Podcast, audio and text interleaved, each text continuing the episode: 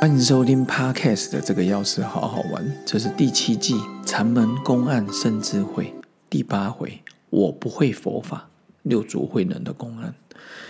有一生问师云：“黄梅一指什么人得？”师曰：“会佛法的人得。”这一生又问师父说：“和尚还得否？”六祖慧能回答说：“我不会佛法。”在听说，嗯，他已经体悟到这样了。他说他不会佛法，他主要的意思就是有一个人问慧能大师：“你在师你师父五祖弘忍那边，就是黄梅五弘忍，你在五祖弘忍那边的意旨，什么人得到了？”就慧能大师就说：“会佛法的人得到了。”这个僧人就问说：“那你得到了吗？”慧能大师就说：“我不会佛法，因为他说他们说，其实这是一句他没有乱讲，他是讲的是老实话。你问有没有佛法？当你这样问的时候，有就相当于问有没有佛，有没有佛法？你问的是一个实相，就好像去图书馆要找一本书，诶，有没有佛法？你问的是一个可得到的东西。然后六祖慧能早就。开悟解脱了。如果你问我佛法是不是一个实相实体的东西，那我告诉你没有。所以他说我不会，我不会你讲的那一个。所以当然没得到。其实这体现了《金刚经》里面讲的不着相的境界。从小到大常常听到 一切有为法，如梦幻泡影，如露亦如电，应作如是观。我想大家都耳熟能详，它就是一个不着相的境界啊。所以第一次我看到这个公案的时候，他就说：“和尚还得否？”因为来问他的可能也是北中的啦，就是神秀他们那边的。所以你看他讲话也没有很客气。但是这个开悟的人心中早就不留痕迹。你会佛法吗？嗯，我。你得到了吗？我不会，因为他得到的不是一个实相，他是一个以心印心的。然后有些人听到说“我不会”，好像感觉六祖慧能有示弱。我们来看看西方哲学超大名的大师苏格拉底说过什么。苏格拉底、柏拉图、亚里士多德并称希腊三贤。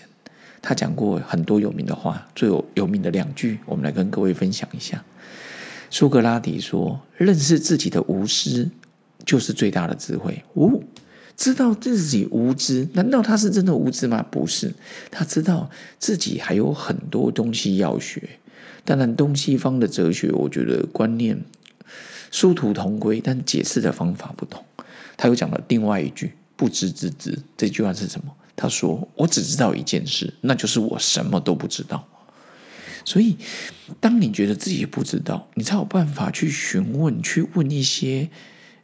呃，其他人在别的领域里面很厉害的，就连达赖喇嘛这几年也在问人家量子力学的事啊。你说达赖喇嘛都开悟啦，还需要问吗？如果我常开玩笑说，如果连开悟者都还要问一些事情，那我我是什么咖？我当然有很多东西要学啊。然后不知之知的精髓，其实在《知北游篇》里面有提到。他说：“无始月，不知深矣，知之浅矣；福之内矣，知之外矣。于是太清仰而叹曰：‘福之乃知者，知乃不知者乎？熟知不知之知？’ 听起来很拗口。重点就是说，他我自己的解读啦。他说：‘不知深矣。’”知之浅矣，他是用假设你用一个深潭，用一个水山谷去想，你说，哎，我不知道这个有多深呢？那就是真的很深啊！我知道这个很深，五公尺、十公尺，哪怕亚利亚纳海沟一万多公尺。当你说哦，那边有个界限，你给他一个界限了，给他一个实体了，那真的很浅。